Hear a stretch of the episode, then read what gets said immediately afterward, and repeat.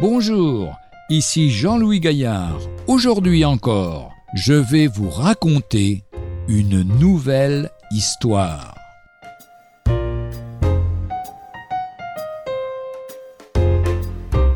Moi, je ne suppose jamais rien.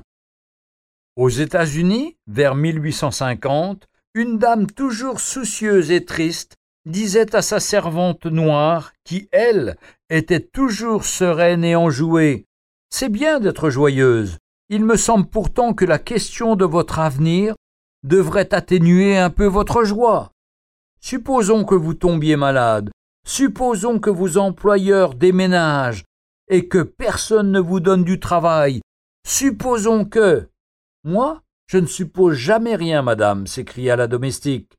Le Seigneur est mon berger. Moi, je ne manquerai de rien. Tous ces supposons vous rendent si triste. Vous devriez mieux les laisser là et avoir confiance au Seigneur.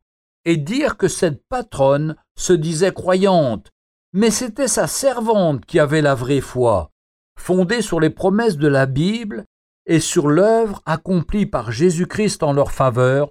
Les chrétiens véritables peuvent dire Je sais, j'ai l'assurance, je suis persuadé, j'ai la certitude. Voici ce que nous dit l'apôtre Paul lorsqu'il écrit aux Romains au chapitre 8 et au verset 38.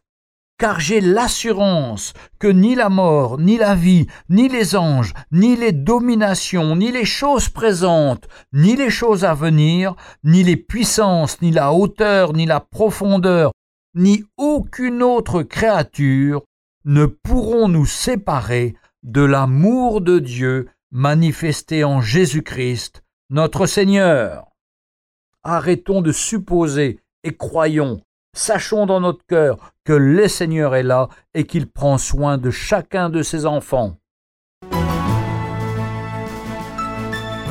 Retrouvez un jour une histoire sur www.365histoire.com.